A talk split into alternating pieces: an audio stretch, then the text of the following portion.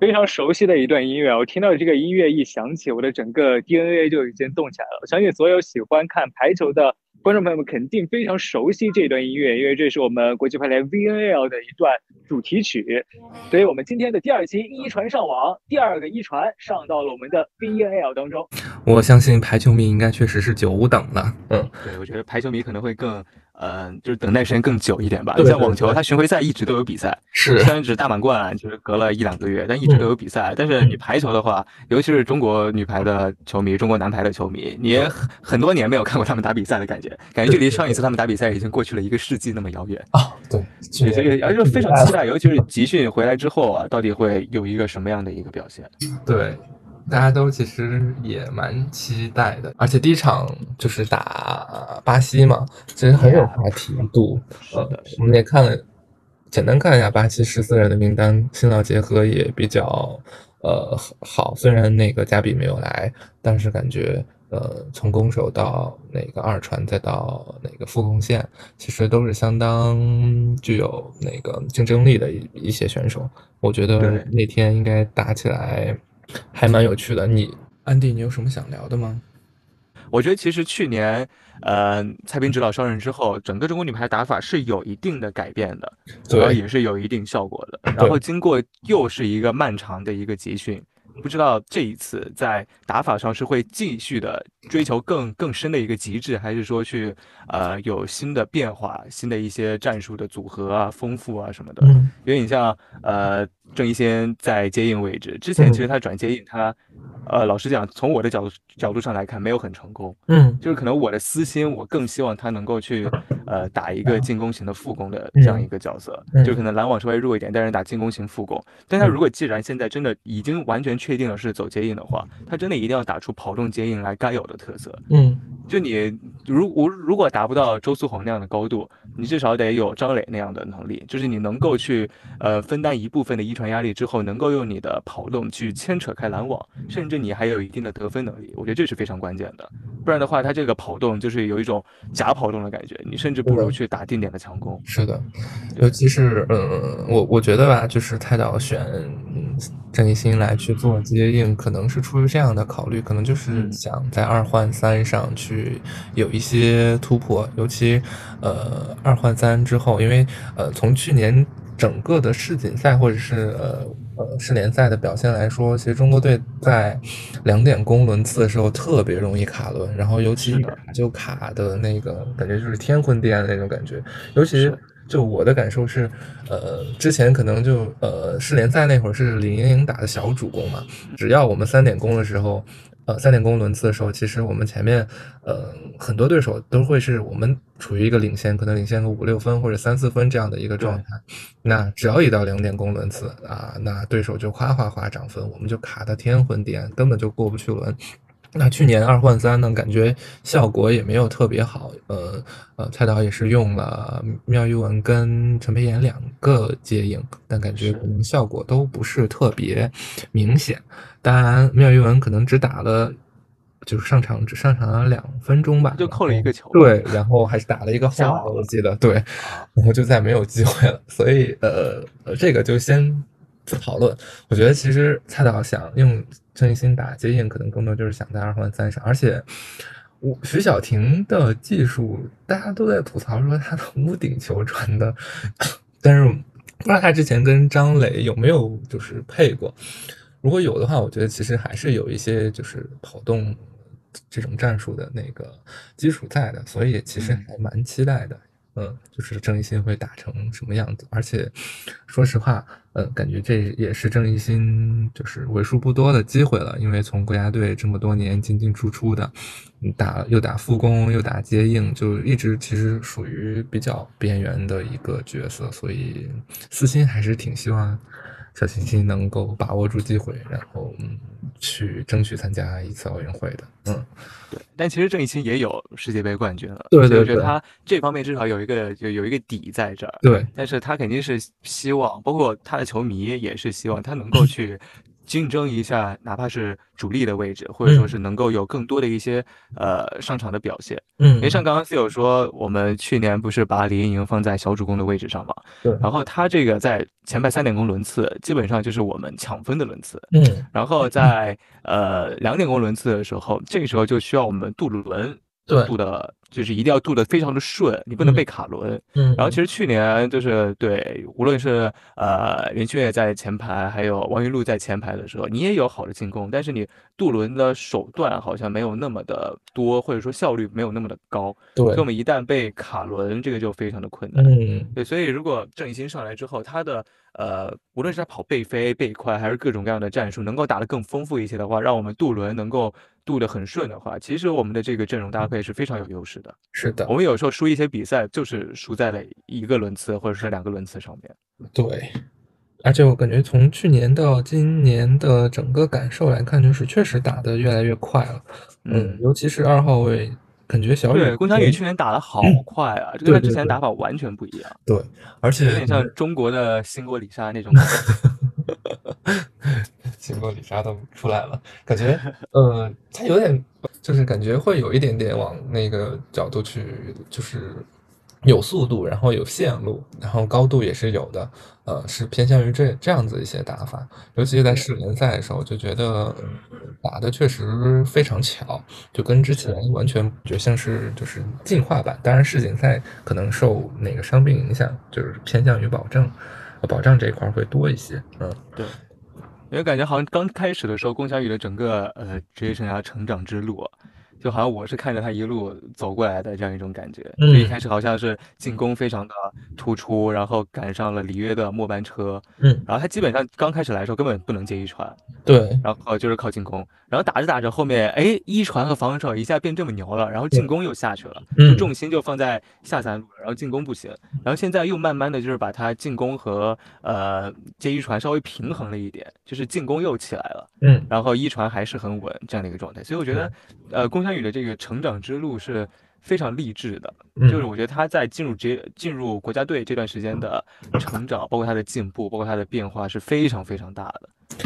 蔡导的整个战术战术思路其实还是嗯，就是偏向于两边拉开的，所以右翼这一边，嗯，他的压力或者是呃也是相当大。从去年来看，好像是他接一传的轮次可能相应的会有去做一些减少，然后更偏向于去。呃，打呃进攻多一些，对，所以今年不光是蔡导的这个思路吧，就感觉好像因为世界排坛的趋势就是这样，大家的进攻、拦防都更加厉害，你没有办法全场六个人你集中在一点攻，或者说你全都集中在你的左翼，你的右翼，无论是你的。那个背飞的副攻还是你的接应，一定得支棱起来。你稍微得分担一定的进攻量，不然的话，我现在印象当中好像没有哪一支强队是只能靠四号位进攻的。就哪怕日本，哪怕泰国，你林琴代，你的那个平平查亚，他的进攻力也是不亚于查楚王，不亚于古贺沙里娜的。对的，所以你其实你的接应这一点进攻你是不可能放掉的。嗯，就是多点开花，其实是打起来会相当顺一些。对。刚刚是聊了两个接应啊，其实好像副攻跟去年的变化不是很大，但是主攻和去年还是呃变化挺大的。对，包括最后的名单这来看。对，主说到主攻，其实我想分享一件比较好玩的事儿，就是 周五那天有看到，就是一一个 就是自媒体的 作者有写一篇。文章就是说，那个呃，李盈莹变成了第三主攻，在蔡斌的那个 指导下变成了呃第三主攻，然后他要主打王云璐跟郑慧，然后给的标签是说就是非常好玩，我觉得那个呃想一些想法，他是怎么得出来这个这个结果？我从我的判断来说，他应该是根据排协的那个名单，就是排协不是公布十四人名单嘛，然后每个人的那个名单顺序里，呃，王云露是十号，然后十一号是那个钟会。那可能排名第一个就是王云露，然后二十一号是钟会，是十二号李盈莹，那二十三号是杜青青嘛。然后他就说，变阵李盈莹下降为第三主攻，然后蔡斌主打王云露、钟会，世联赛获夺冠，这是他的一个标题，我觉得非常的好好玩。这些自媒体大哥们真的很会捕风捉影。对，就是觉得嗯，其实他这脑回路还蛮好玩的，嗯。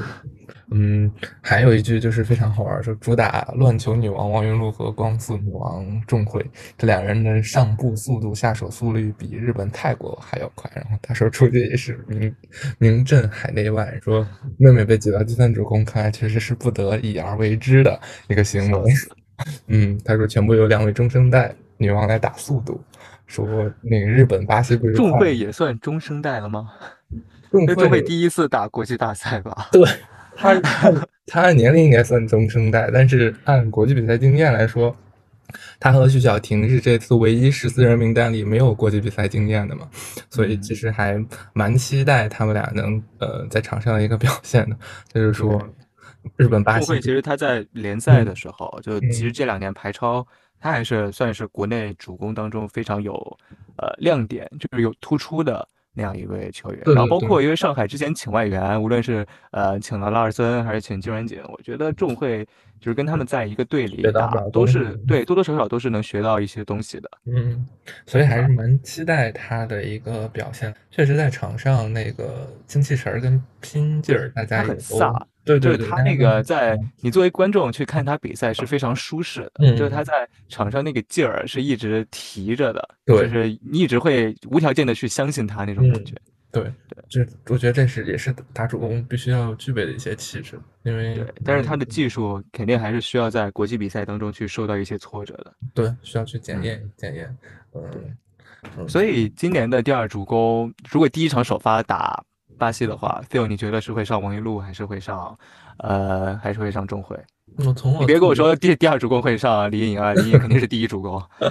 那肯定不会。呃，我觉得王云露跟钟慧来说，呃，我觉得蔡导应该还会选择呃我们的福禄吧，因为。呃，从今年一些就是前期，我也是有在看央视做的一些就是去漳州探访的一些报道嘛，说王云璐呃今年练的也很刻苦，说是他好像也就是减重十公斤吧。那我觉得那如果他的体脂下去了之后，包括他的弹跳啊什么的，应该都会有所提高，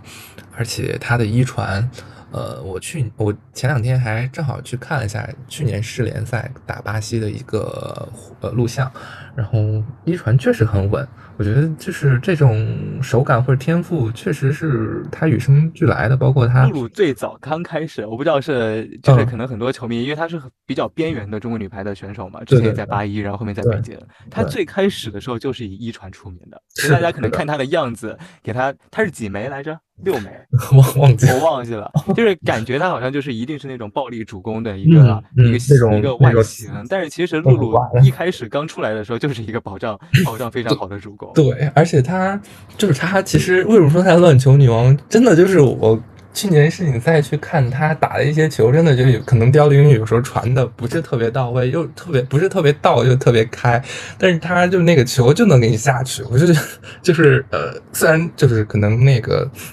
嗯，姿势上不是那种标准，但他就是能得分，就是能对，就是对手看他那个上步，看他那个挥臂，也不知道球会扣对怎么拦是吧？对，就觉得就是他还是蛮那什么的，尤其去年世锦赛打的也是嗯蛮好的，他从数据统计来看，他应该是。就是进攻效率和得分好像是仅次于美美的，所以其实是蛮重要的一个选手。现在在这支中国女排里，所以我觉得，对，呃，首发的话应该还是会选择呃王云露和李盈莹来去做搭档，然后钟慧可能会，嗯，会在中受阻的时候可能会去上去去那个发挥一些自己的特色吧。嗯嗯，其实呃，反正大家最终的一个期待都是迫不及待想要看到，就是。今年的呃中国女排会拿出一个什么样的一个打法？因为其是今年的呃比赛啊，你你不能说去年的世锦赛不重要，但是可能对很多的中国球迷来说，包括可能对于国家队来说，今年的奥运资格赛可能从某种意义上来说，它的重要程度不亚于去年的世锦赛。是的，因为所以我觉得一开始 VNA 啊，包括后面的可能亚运会啊，其他的比赛，我觉得最终的目的都是今年一定要第一时间去拿到奥运会的名额。嗯，这个这个入场券真的很。就是影响到备战啊，还有后面的一些训练安排，其实是的，是的。如果再加上这个周期本来就少了一年，所以其实留给我们的呃，就是重新起步的这个时间本来就会稍微短一些。加上我们今年正好又是这个这个周期比上个周期新老交替要严重多了，对对对，对吧？所以其实就我觉得对于国家队来说压力也挺大的。对，嗯，我我算了算，就是今天还想了想，说巴黎奥运会其实就剩十四个月了，尤其你。VNL 在打打起来之后，那呃打完之后就八月，那可能连一年的时间都不到，那就要去参加巴黎奥运会了。其实真的留给这支中国女排跟蔡格的时间不是那么多，所以在人员选择上，作为球迷或者什么，我们也是能够理解。当然，就是跟国家队整体的一些呃备战计划呃有关，因为今年除了咱们刚才之前提到的亚运会，还有。嗯，巴黎奥运资格赛和 VNL 之外，其实还是会有一些，比如大运会呀，还有世青赛以及亚锦赛这样一些比赛。我相信在这些比赛中，可能会有一些就是在我们二十三人大名单里，但是可能这次还不能随队参赛的球员，可能他会有一些国际比赛的一些积累。对，嗯，是的。那如果说要跟巴西女排打的话，安迪觉得想要赢下这场球。应该从哪几个方面做的会比较好一点，才能有这个机会呢？因为其实我们这几年打巴西，并不是说呃完完全全的占下风。这个占下风不光是指最后的一个结果，其实也包括我们场上的一种对抗这种局面。对，其实我们可能最近几年有胜有负，然后哪怕是负，其实在场上打的也算是比较焦灼的这样一个状态。是的，所以其实打巴西第一轮完全是有的打的。对，所以我觉得这个基调肯定要定在这儿。包括我在网上看，有人去呃做一些搬运啊，就是看呃国外的一些球迷，尤其是可能一些巴西的球迷，他们是怎么样预测中国队和巴西队这场比赛？反而是有很多国外的球迷认为巴西可能会第一场输中国啊？为什么？这是可能看衰对他们女排的。因为中国女排她确实有那个底蕴在，然后巴西女排她也没有派出她最强的一套阵容来，包括她这几天在和日本女排不是打一些交流赛嘛？是的，对他们其实好像我看那个赛果也是输的更多，当然当然练习赛不一定就能够反映出最后的一个结果，他们可能在保存实力，嗯，但是也说明他们呃加比不在，对这个球队多多少少还是会有一定的影响，比如说他们的一传，比如说他们的串联，对，所以所以如果要我看来，我们要去打巴西。第一个突破口就是用发球去冲击他们的一传，对对吧？因为像他那个阵容，基本上首发两个主攻大概率啊，就是贝斯蒂纳和贝格曼，对。然后接应的话，可能是呃基西或者是那个什么泰纳拉。但无论是接应是谁，接应基本上在巴西里面不参与接一传，所以压力主要就是在两个主攻身上。包括他的自由人好像。对，包括他自由人好像主力自由人也受伤了，所以来的是一个小自由人。哦，对，所以其实他们的这个一传线就是他们最薄弱的一个环节。嗯，那你像呃贝格曼还有呃克里斯蒂娜，他们的一传，我觉得他是包括这几个赛季，尤其是你像呃。克里斯蒂娜在费内巴切，然后贝格曼在美国，他们还是我看了他们的比赛，他们还是有进步的。但是你这个进步更多的只限于是自保。你像像加比那样，可能我在六号位接完一传就要跑到四号位去进攻，他们现在完全没有办法做到这一点，所以他们现在还没有办法去帮队友去分担一传的压力，他们只能完成自保。然后一旦他们的一传出现问题之后，旁边就没有什么人能够来帮他们。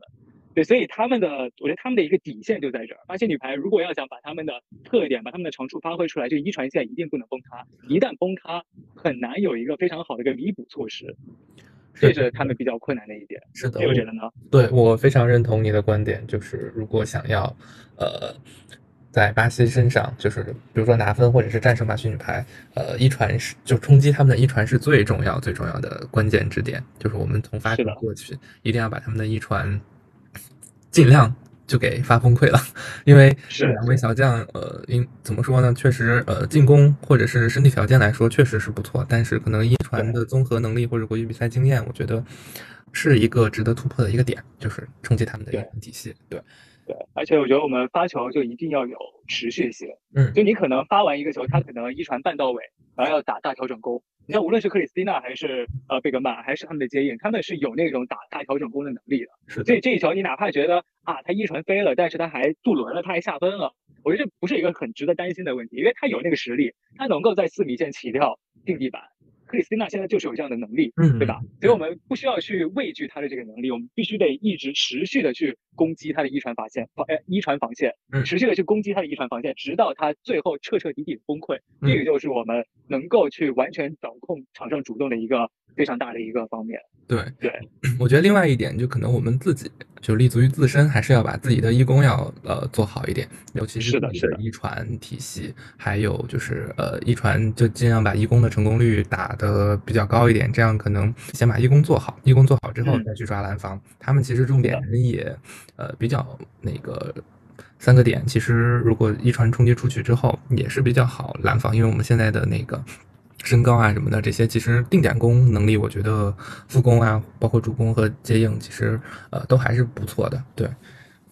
是的，因为无论打什么样的对手，其实一攻的成功率都很关键。因为你一攻打得顺的话，就不会被对手把将分数给拉开，就你能够一直咬住比分，这是很关键的。对，因为你可能中间落后个三三四分、五六分，你要追的话，你就必须得去抓防反。嗯但你如果保证好你的一攻的话，你是不会给对手去把分差拉开这样的机会的。对，所以其实呃我也很期待今年我们的一攻各个轮次会怎么打。因为其实我们去年的时候，像有的轮次，比如说两点攻轮，就容易出现卡轮的情况。这就是我们可能在一攻上的一个问题。对，去年输了很多比赛，都是就是卡了一两个轮次，最后输了整场比赛这样结果，对吧？对，我也觉得非常可惜。还有一点，嗯嗯，其实我们其实这两年跟巴西，呃，虽然说去年就是蔡导执手呃执教之后，我们是打了两次，两次都输了，但每一次其实从场面上来说，都。不能说是就是完全没得打，尤其呃 VNL 的时候是二比三输的，然后世锦赛是一比三，我如果没记错的话，其实从场面上来说，中国女排是有机会的，而且呃当时就是如果我们的一攻或者一传打得非常流畅的话，其实把巴西女排的那个拦防体系也相当于是破的比较乱，所以我们想要取胜，我觉得还有一点非常关键就是。要有那个必胜的信念，我觉得这个也是比较关键的一点，就觉得我们是能赢他的，而且是以冲击者的一个姿态去打他们，这样子从场面上来说，我觉得还是有的打。嗯，对。然后另外一方面，我们可能。打巴西的时候，一攻会受到一些困难，可能不光是我们自身的原因，也有很大可能是因为巴西它本身拦防就做的特别出色。我们都知道巴西就是一支小球非常好的这样一支球队，就你很难去打死它。然后它现在现在巴西也慢慢的就是各个点的高度啊，包括它的网口的实力，我觉得是一直在不断进步的，嗯，对吧？虽然可能你不能跟它最巅峰时期黑白双煞啊什么。呃，谢拉呀，在那个时候比，那你如果是跟呃其他的球员比的话，我觉得他们现在的身体素质是要更好一些的，包括他的基础身高。所以其实你像以卡罗尔为代表，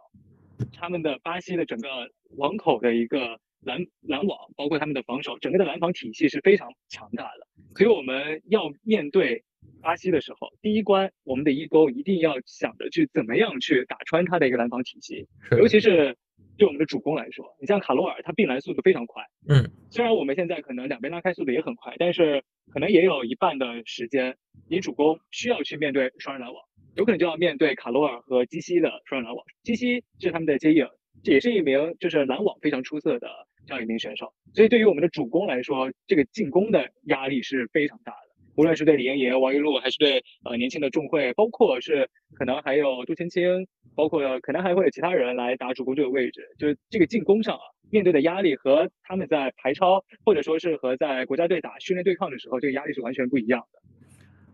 这个我觉得可能就需要呃场上的球员们去自己去感受了，毕竟强姐的这个实力，大家也是有目共睹的。对，我觉得也就作为观众来说，可以给球员们在。可能刚开场或者是第一场比赛，需要给队员们一些容错的空间。就是你被拦，被拦了，对但是你在被拦或者说是被对手频繁的撑起，或者说是进攻受阻的时候，你能在这个过程当中去想到新的一种办法去完成突破，这就是一个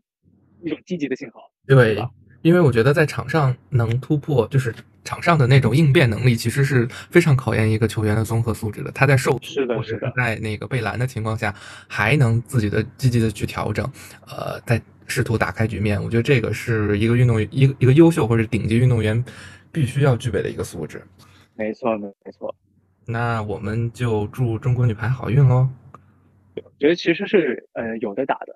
嗯，但我觉得比起结果来说，我其实更期待的是今年的打法会怎么样。真的很期待，就是经过这长时间的集训之后，会不会带来一种更新的，或者说是更，也不是说更先进吧，但至少得是更有效的一套战术，包括人员的配置，包括轮次的调整啊那种等等，都很期待。我相信安迪应该也说出来了很多球迷的心声，因为毕竟等了好久好久，大家想知道，是的，是的，今年二零二三年中国女排。呃的初次亮相到底会是一个什么样的表现？到底会打成什么样？呃，我们也是非常期待。那就是周三下午的十七点，日本名古屋，我们就要和巴西对阵了。那我们还是最后祝中国女排好运吧。对，肯定肯定是支持中国女排的，而且我也相信中国女排会打出一场精彩的比赛。就是冥冥之中会有这样一种感觉，虽然你不知道今年他们的状态如何，但是我有这样一种感觉，我觉得他们能够打出一场精彩的比赛。那就看安迪的第六感准不准了。我们先，